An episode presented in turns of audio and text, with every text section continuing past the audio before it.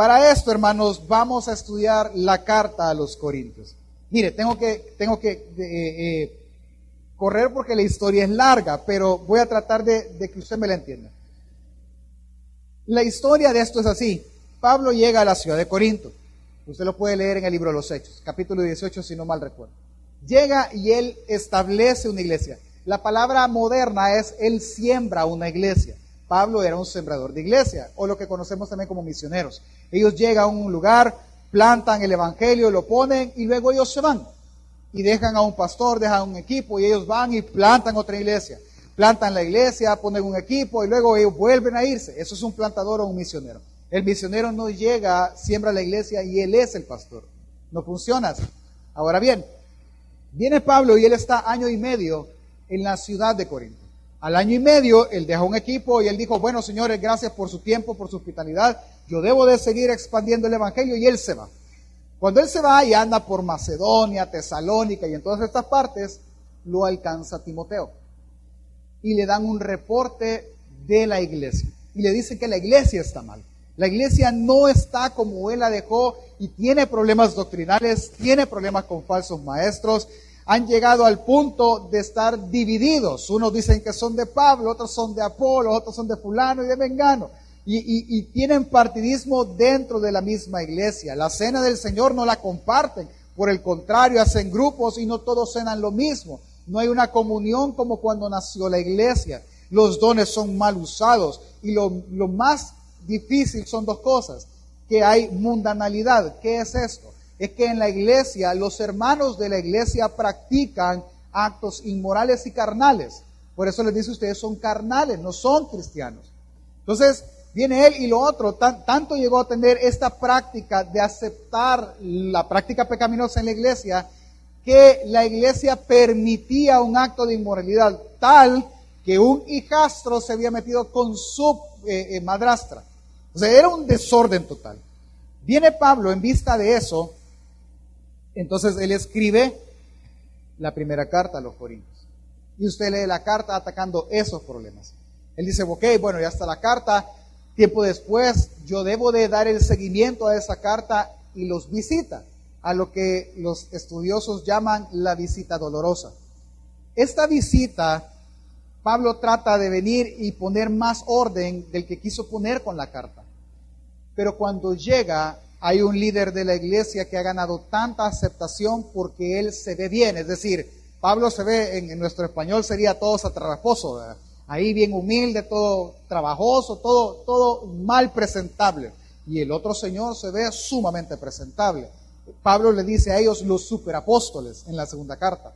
Y Pablo es pobre y estos eran ricos. Pero lo que le más los golpeaba es que Pablo era no elocuente, es decir, él le costaba hablar.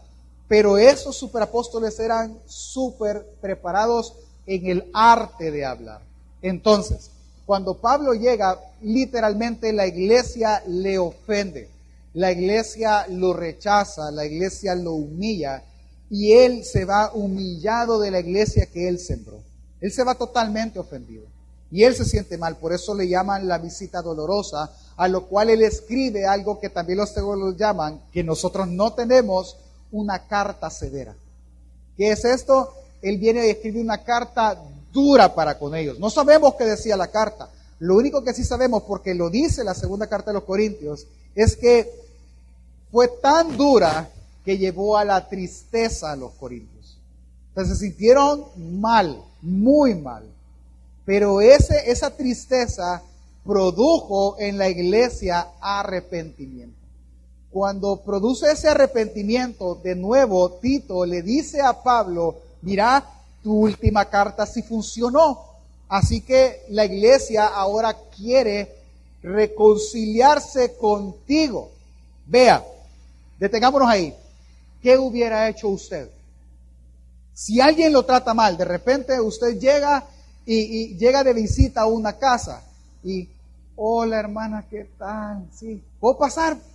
Pase pues. Y usted, usted quizás no quería que viniera, ¿verdad? Y se sienta y no le ofrecen ni agua y usted anda mal de la garganta, hermana, debería irse. Y usted va y lo tratan mal y totalmente humillado. Luego alguien le dice que fue humillado usted y me dice, si yo lo trato mal, por ejemplo, y usted se va y alguien viene y me dice, mira, eh, trataste mal a la familia, o sea, no, no, no debiste, si no quería recibirlo, le hubieras dicho, pero no lo hubieras tratado así. Y yo me doy cuenta de mi error y yo me arrepiento y yo no, tenés razón, no, no, no, lo voy a invitar, decirle que lo voy a invitar a un asado como Dios manda, que se vengan los hermanos, iría. ¿Iría usted o le ganaría el orgullo?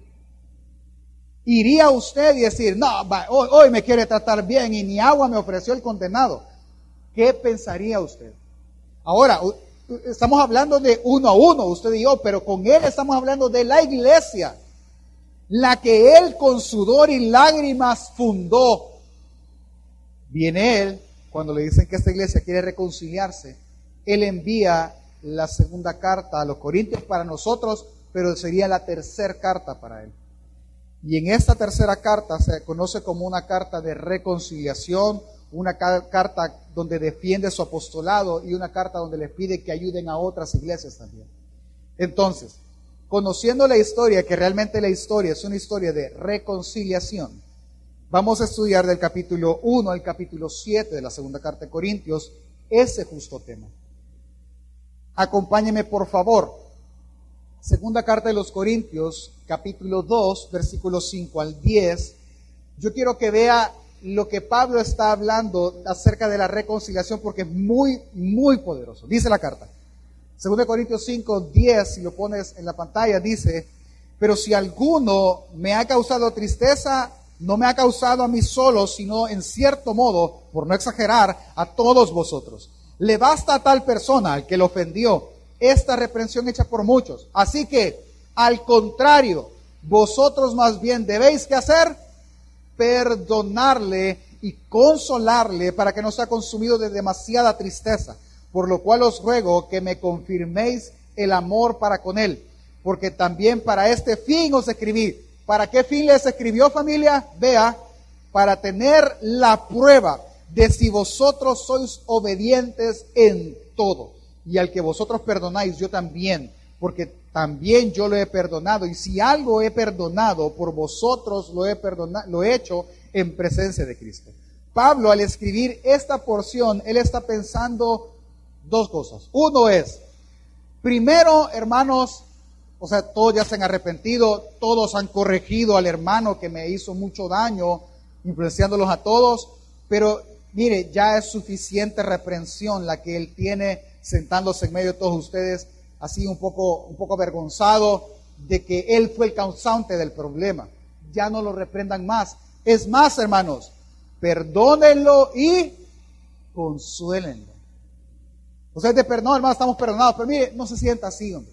Todos, todos somos pecadores, Dios nos perdonó. A eso se refiere Él. Es lo primero que les pide que hace. Y lo segundo es la razón de por qué se los pide. ¿Por qué se los pide?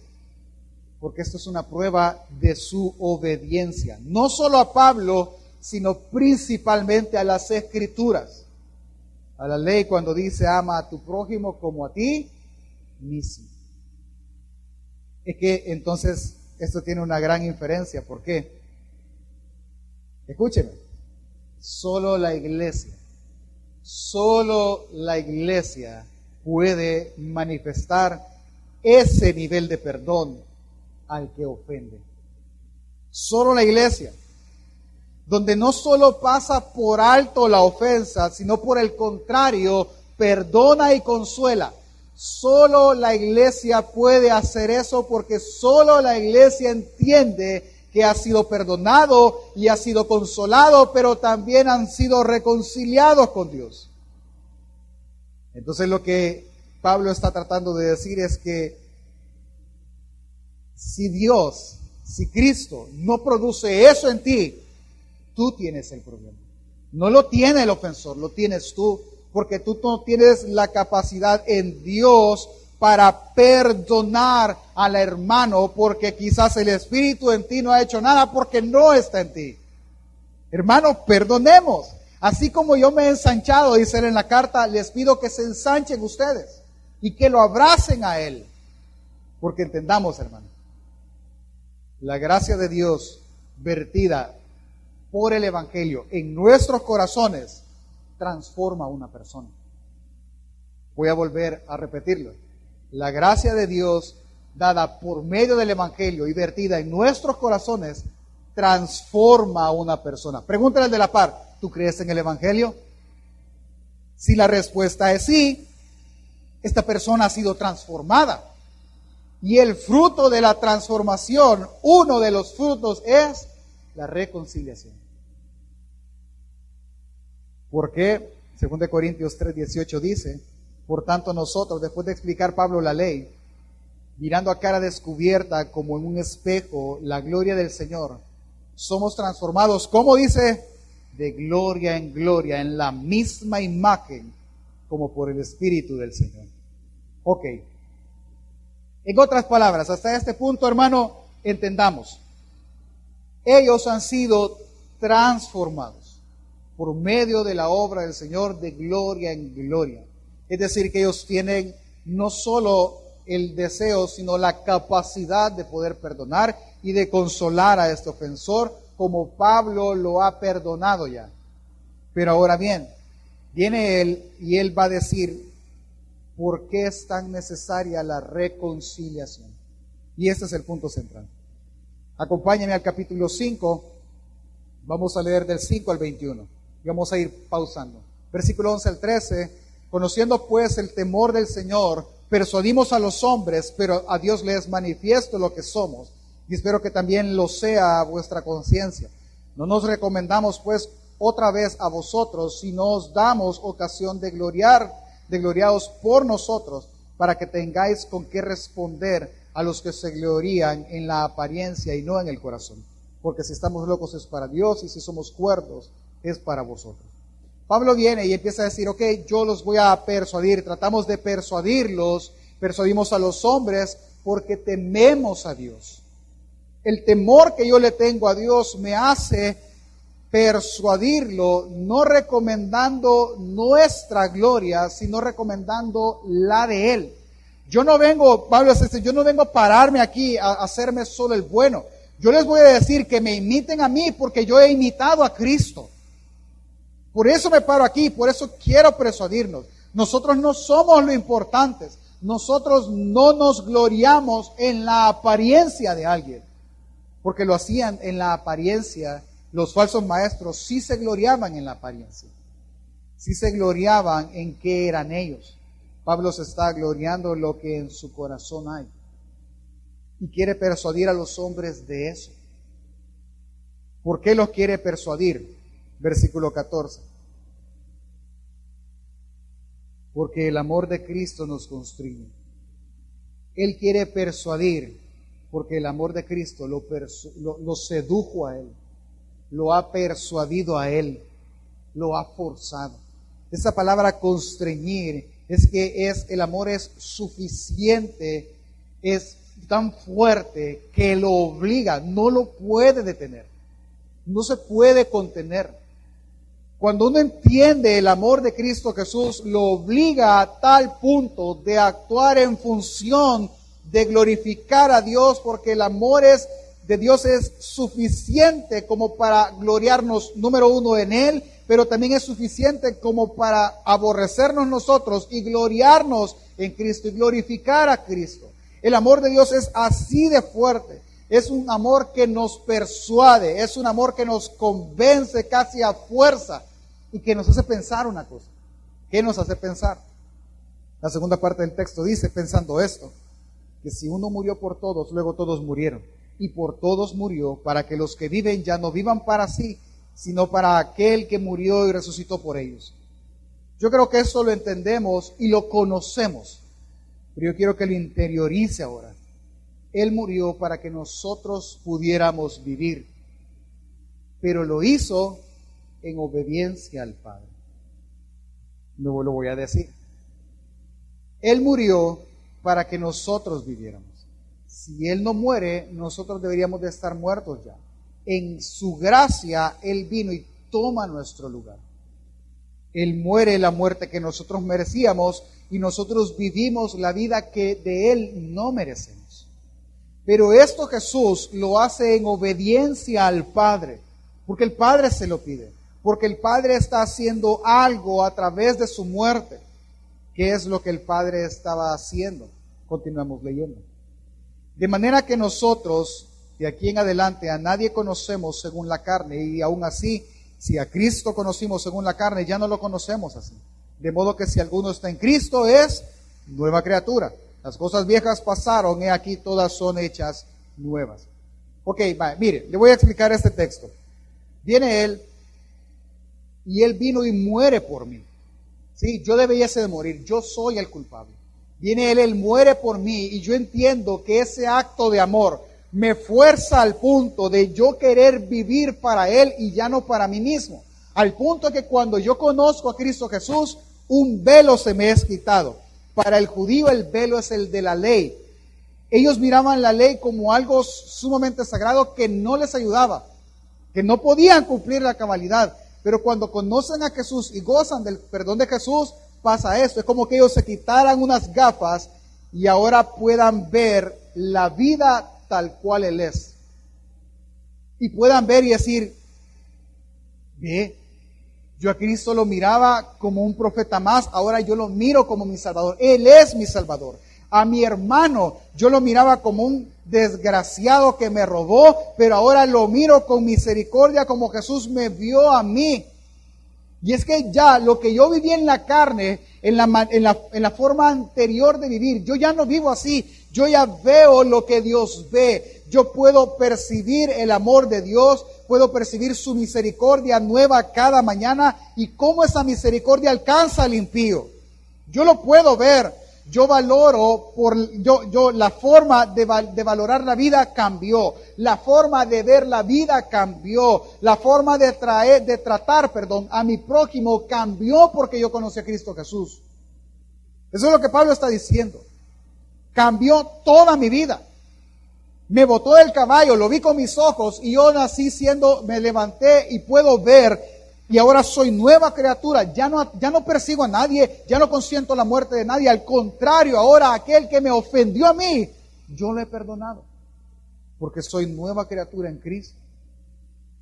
Pero démonos cuenta que esta obra, esto que sucedió en Pablo, obviamente es provocado por Jesús en obediencia al mandato del Padre. Y ese es el punto.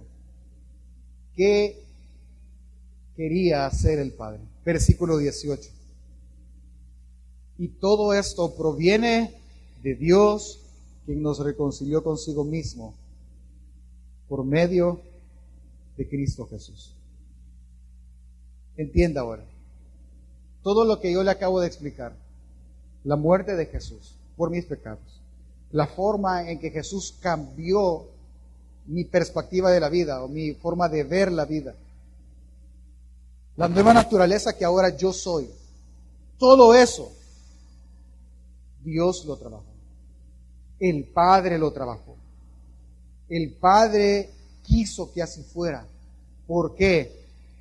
Porque Él quería reconciliar con Él mismo por medio de Cristo a todos nosotros el ofendido está actuando con misericordia hacia el ofensor, queriendo reconciliar la relación. Y además nos dio el ministerio de la reconciliación.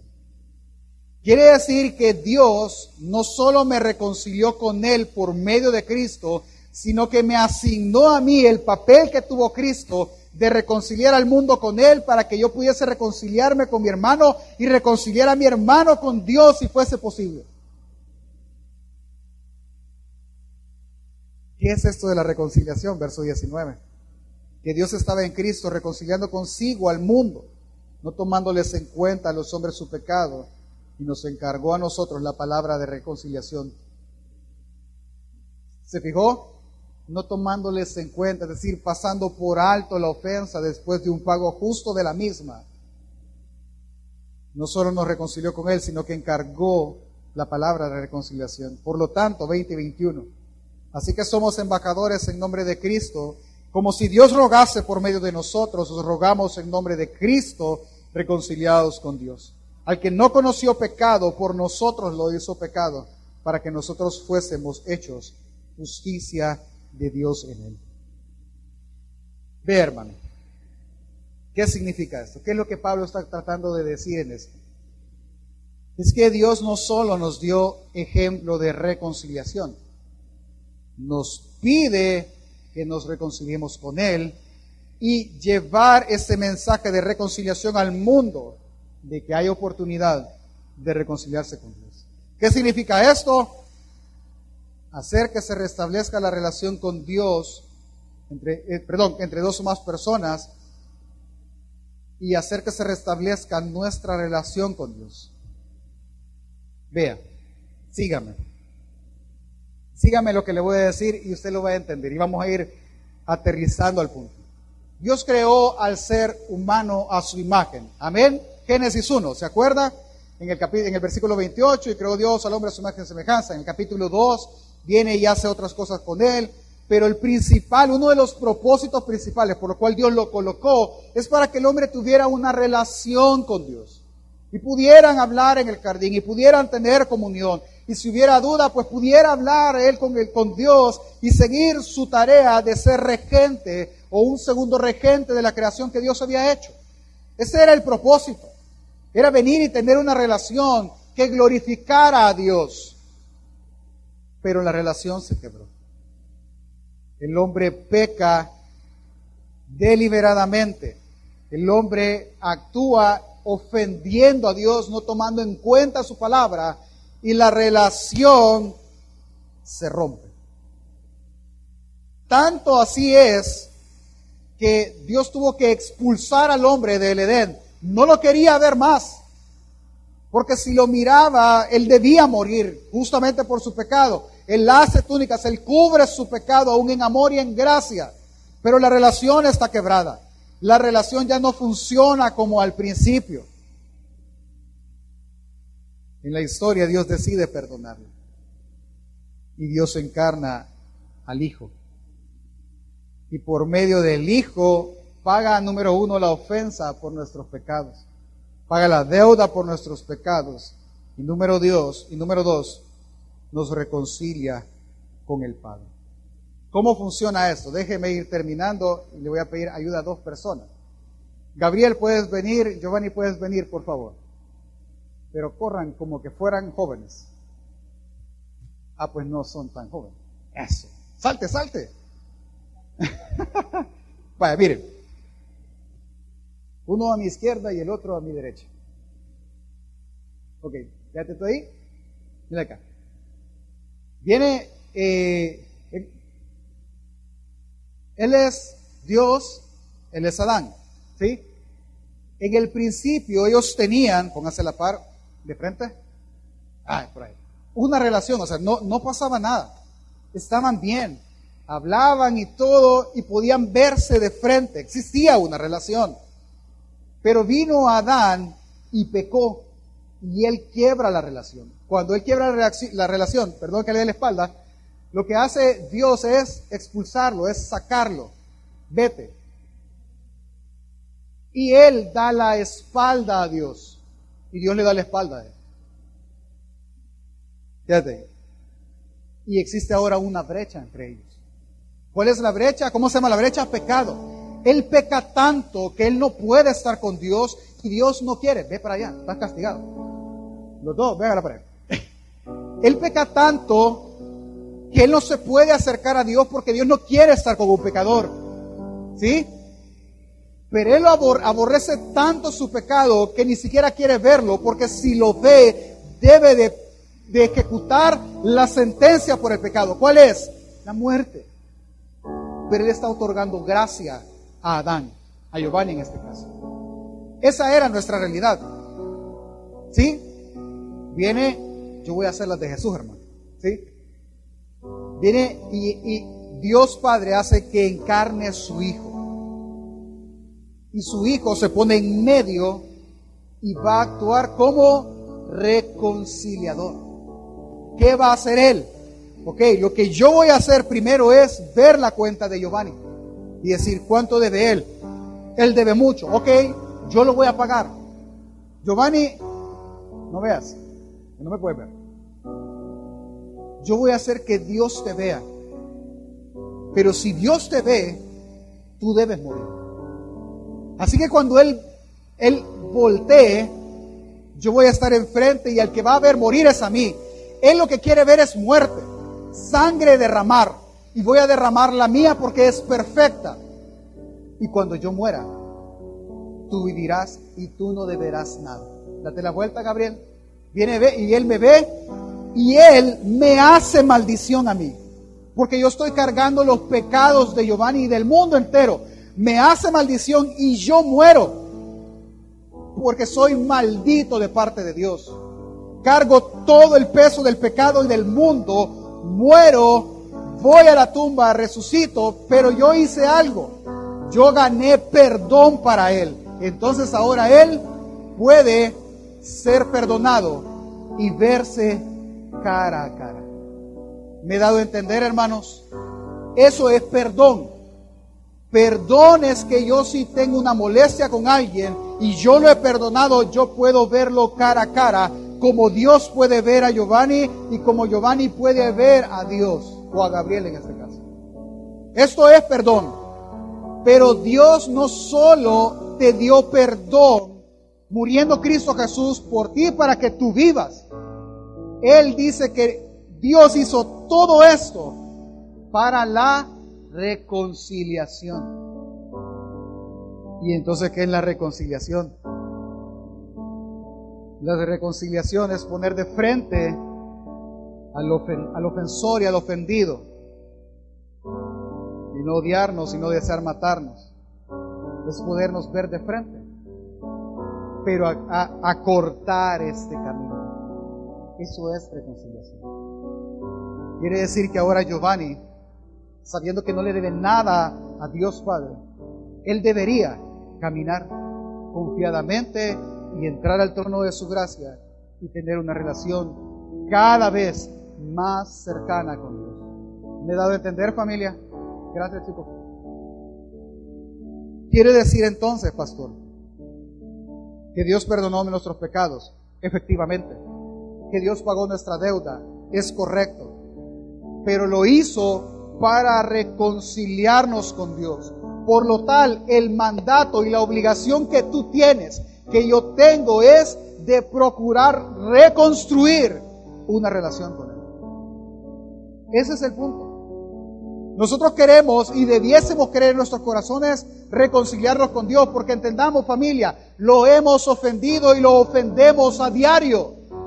Y a diario Él nos perdona. Y a diario Él quita nuestro pecado. Si tú has recibido una transformación por medio de la gracia de Dios, procura reconciliarte primero con Dios y después con tu prójimo. Es que eso es lo que Pablo está tratando de decirte. Que no solo recibiste perdón, recibiste el ministerio y la palabra de reconciliación.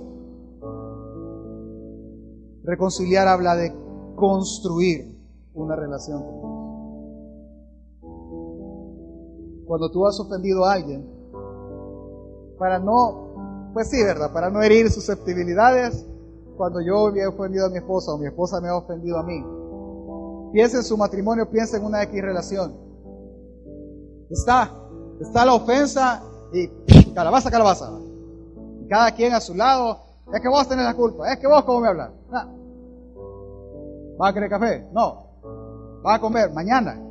Y uno está en ese ir, venir, Pero llega un punto, porque el amor de Dios nos fuerza a eso, que si Él murió por nosotros, debiésemos nosotros de vivir una vida digna para con Él, llegar y llegar yo, cualquiera, y decirle, mira, perdóname. Fíjese lo que acabo de hacer. Llegar yo o cualquiera. ¿Sabe quién va a llegar? El más maduro. Ese es el que va a llegar. ¿Por qué, pastor? ¿Quién nos reconcilió? Dios. ¿Y quién es el ofendido? Dios. Quiere decir, pastor, que el ofendido reconcilió la relación con el ofensor. Sí.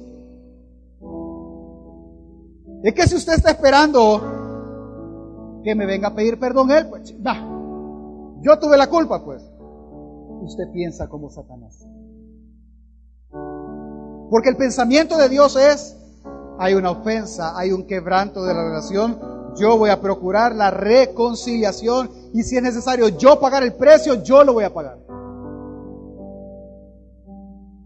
Entonces el más maduro en la relación va a ir a buscar a la otra parte, sea el ofendido o el ofensor, y le va a decir, mira, te pido perdón. No, no me di como te lo dije, X, cualquier cosa. No vi cuando te tiré el cuchillo, perdoname. Y la otra persona, por la palabra, y si la gracia de Dios ha actuado en ella, por la palabra está obligada a pedir perdón, a, a perdonar. Y la otra parte puede decir, te perdono, no pasa nada. ¿Ok? ¿Cómo estamos ahí? De frente. Estamos de frente, pero hay una distancia que reconciliar.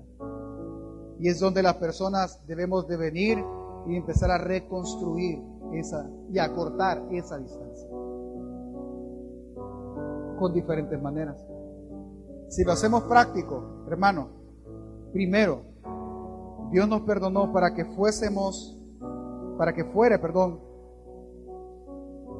algo que nosotros pudiésemos hacer, es decir, perdonar. Él te perdonó para reconciliación, te transformó para reconciliar. Pablo dice, en cuanto te sea posible, procura estar en paz con tu prójimo. Habrán veces que no es posible. Yo lo entiendo, habrán veces que no es posible. Pero si hay un daño y ya se pidieron perdón, trate de acortar la brecha procure hacerlo. ¿Qué es procurar? Ayer compartiéndole esto a mi esposa me decía, pero hay veces me dice que no se puede, o sea, el ofendido, el ofensor, quien sea, no tiene ganas de reconciliarnos. Y en ese caso, ¿cómo hacemos? No, claro, en ese caso tú pasas por alto la ofensa, como Dios lo ha hecho con todo el mundo. El sacrificio ahí está. Ahora bien, tú no te puedes agarrar, voy a pasar por alto la ofensa, hay que ver a qué diablos hace. No, tú no estás haciendo bien entonces.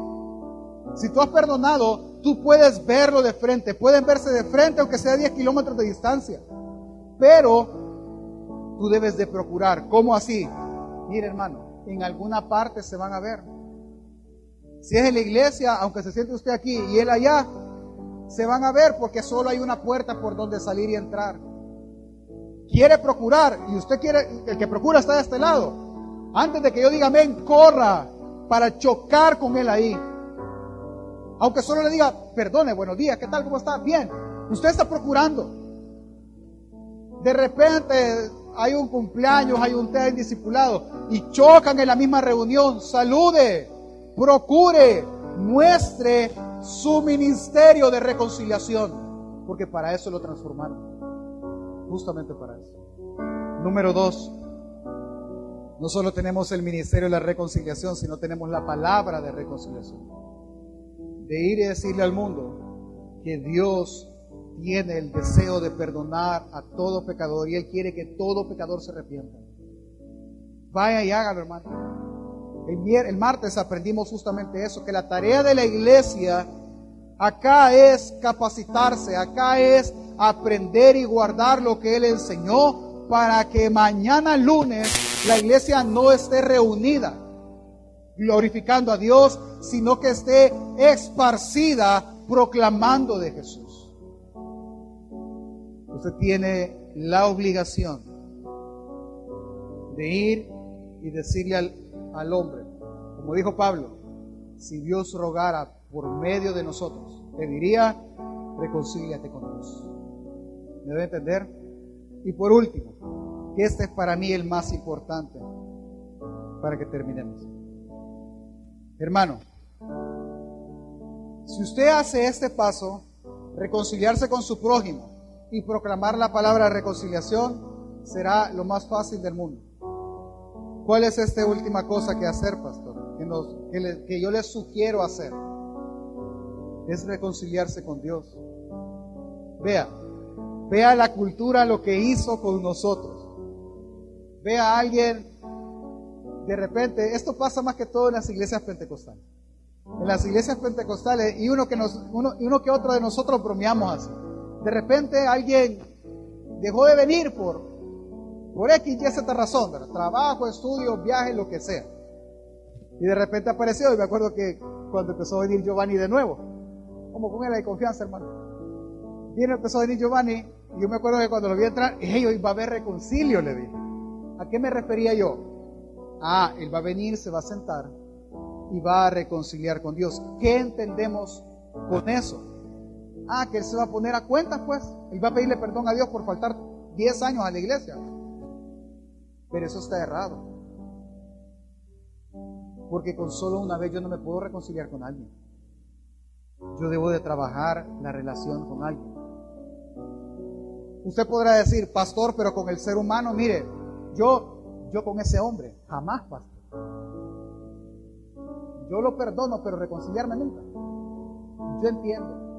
Yo entiendo que su mamá, su papá, su hermano, un amigo, quien sea, hizo un daño tan grande que el ser humano piensa que es imposible reconciliarlo. Es imposible.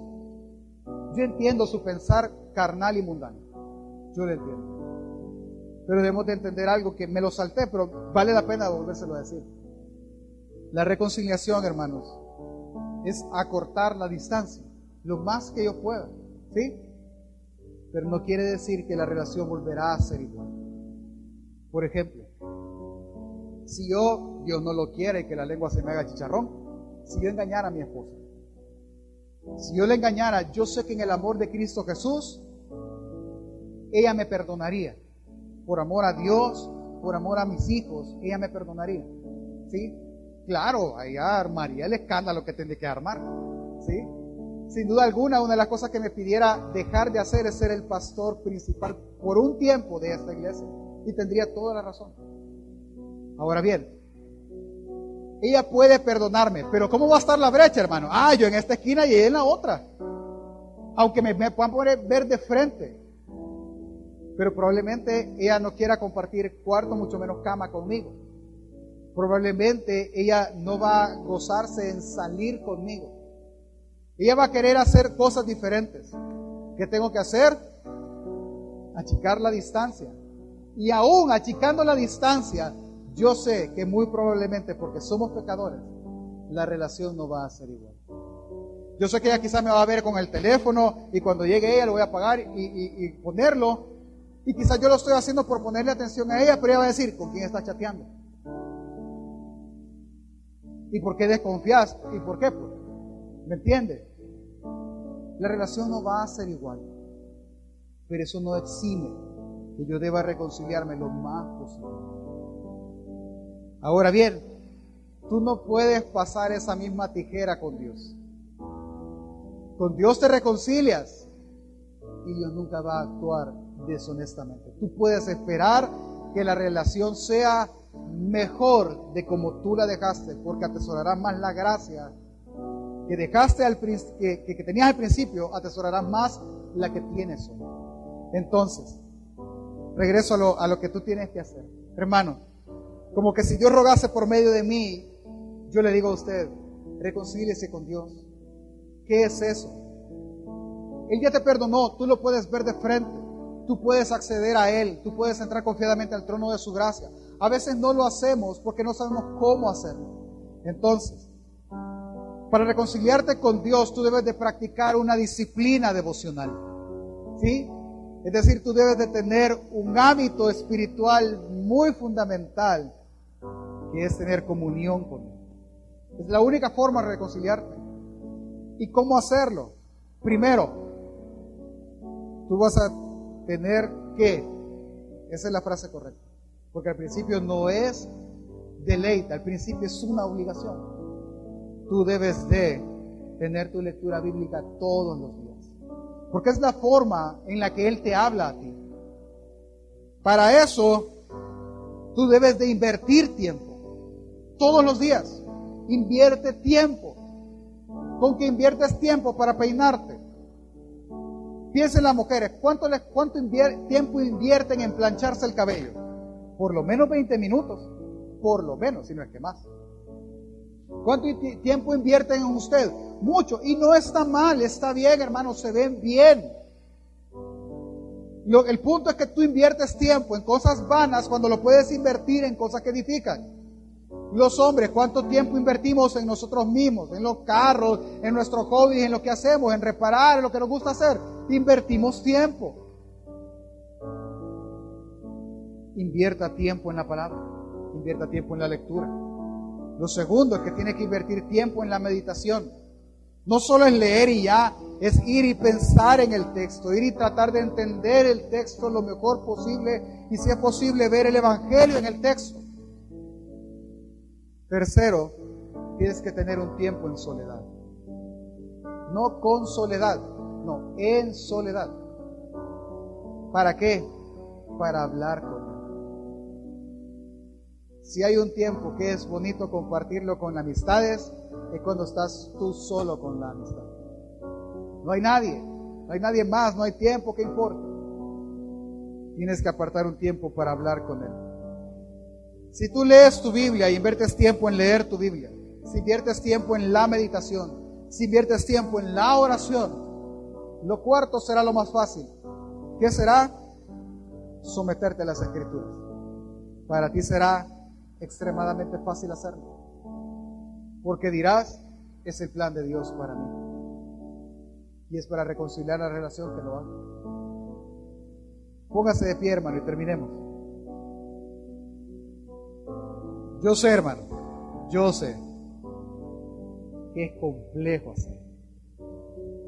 Lo que lo hace complejo es el pecado que hay en nosotros. Eso lo hace complejo.